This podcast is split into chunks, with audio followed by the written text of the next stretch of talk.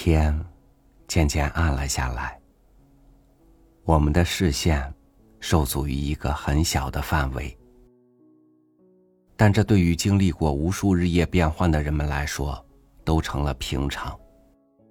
因为我们知道，黑夜只存在于一定的时间、一定的范围，光明就在黑暗之外。那么，我们遭受的那些痛苦、不幸，是不是也有个时空的边界呢？与您分享吴念真的文章《门外青山》。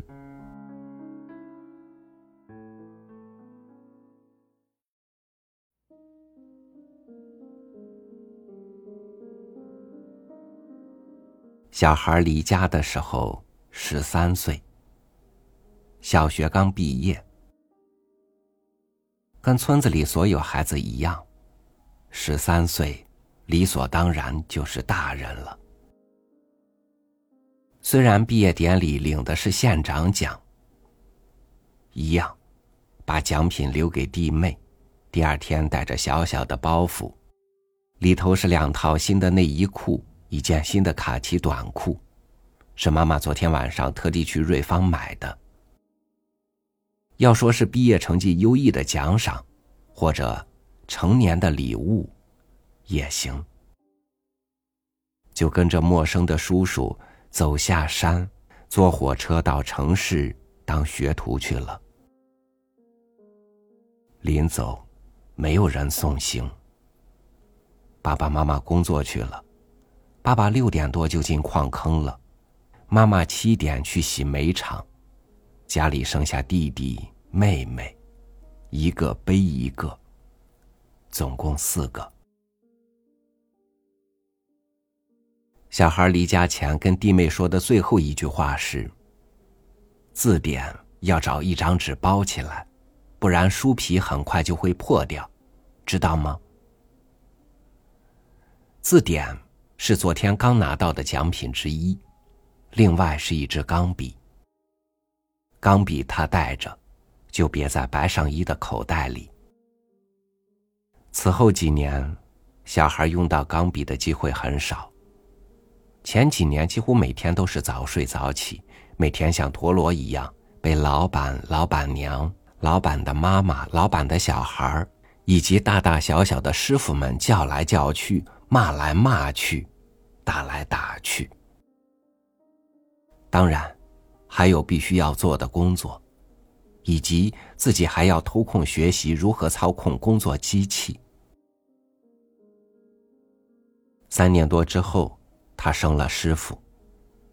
才十七岁，却已经是家里真正的家长，因为一家人的生活所需最大的部分，靠的几乎就是他的收入。十九岁那年，他恋爱了。爱上工厂隔壁一个念北二女的女生。第一次要写情书的时候，发现当年那支县长钢笔的墨水管早已干涸，而且粘在一起，根本无法吸水。他买了原子笔，用两个晚上打草稿，然后把信拿给女生。女生竟然回信了，说愿意和他交朋友。并且赞美他的字好看，信也写得好。女生不知道他曾经得过好多次作文比赛以及书法比赛第一名，当然不知道小学毕业时他拿的是县长奖。但是，也就是那一年，他的右手被冲床砸到，整个手掌只剩下一根大拇指。当天冲床撞击以及剧痛的惨叫汇集而成的巨响，仿佛也成了他奋发飞扬的生命紧急刹车声。之后，仿佛一切都停顿了。学了六年的技术，停了。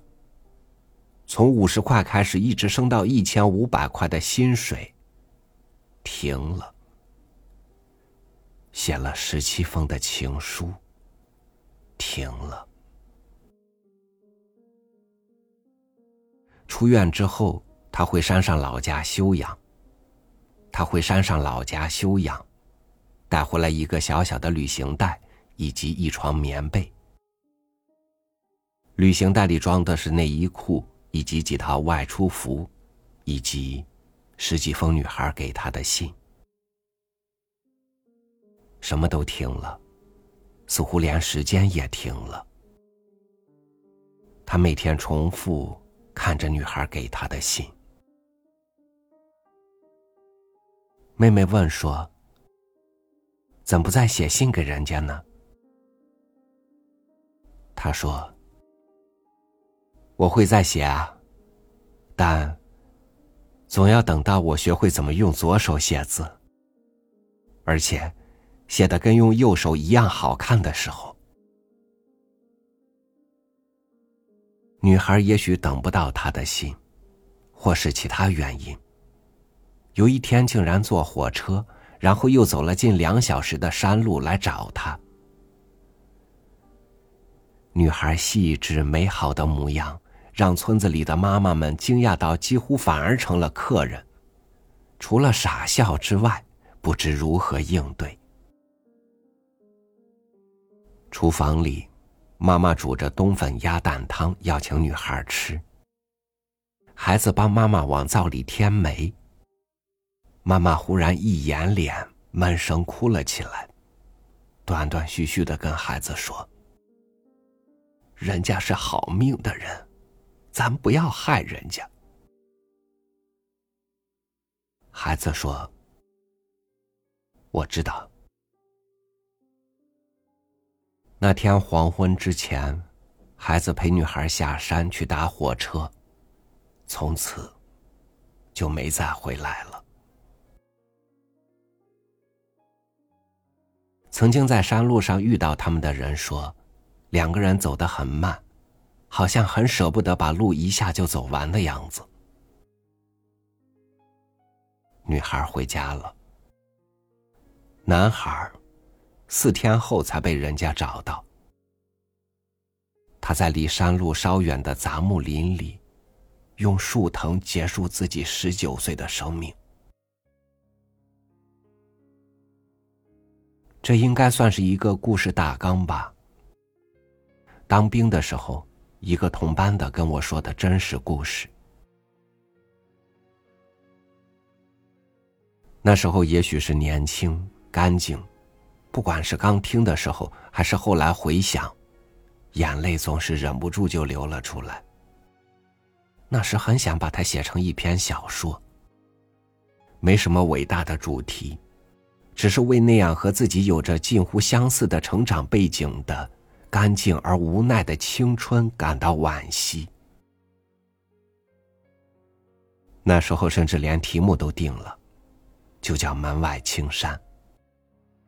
只因为一个联想到的画面始终难忘。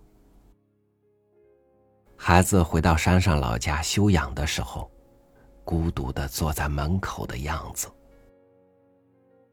他的眼神，以及他所看到的云彩的阴影，不时快速飞掠的山峦。小说我一直没写成，一直停留在大纲的样子。写不下去的最大原因是，始终无法达到心里早已形成的那种厚度和层次。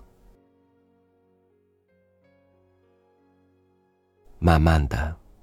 这个故事被自己遗忘了，只剩下一些枝枝节节的片段，被我曾经不自觉的引用在电影剧本或其他文字叙述中。一直到了在脊髓损伤潜能发展中心和许多超人面对面之后，这个故事才又清晰的浮现。而一转眼，三十年过去了。逐渐老去的人，心思不再年轻、单纯、敏感，甚至连笑与眼泪都不再那么自然自在，那么理直气壮、理所当然。然而，类似的停顿的生命，残缺亦或足以惋惜的青春的悲剧，却始终不曾停止发生。所以，当一个病友说受伤之后有五年时间，他躲在屋里不敢见人，或者说的更明确一点，他根本不敢面对世界。五年里，他想到的只是如何结束自己的生命。然而，即便想到，却也无能为力。看着用略带自嘲的眼神如此回忆着的他，我很想跟他说：“我懂。”我很想跟他说：“三十年前，一个和我一般年纪。”一般背景的孩子，就曾想过，也这样做过，也很想跟他说：“你真幸运，因为有人适时喊了你一声，拉你走出门外，让你知道门外青山依旧。”而三十多年前的那个孩子，最后一眼的青山，也就是最后一晚了。你在剧痛之后，带给自己也带给别人期待与希望，他却带给别人一生无法除却的剧痛与遗憾。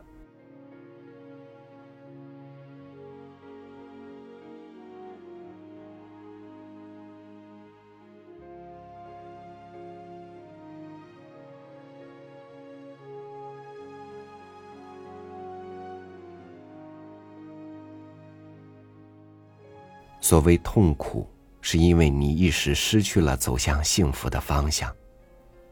所谓绝境，不过是希望还没有能够被你察觉。但这一切不是结束，它只是一场寻觅之旅的开始。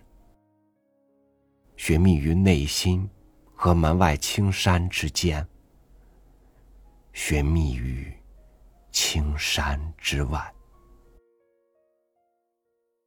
感谢您收听我的分享，我是朝雨，祝您晚安，明天见。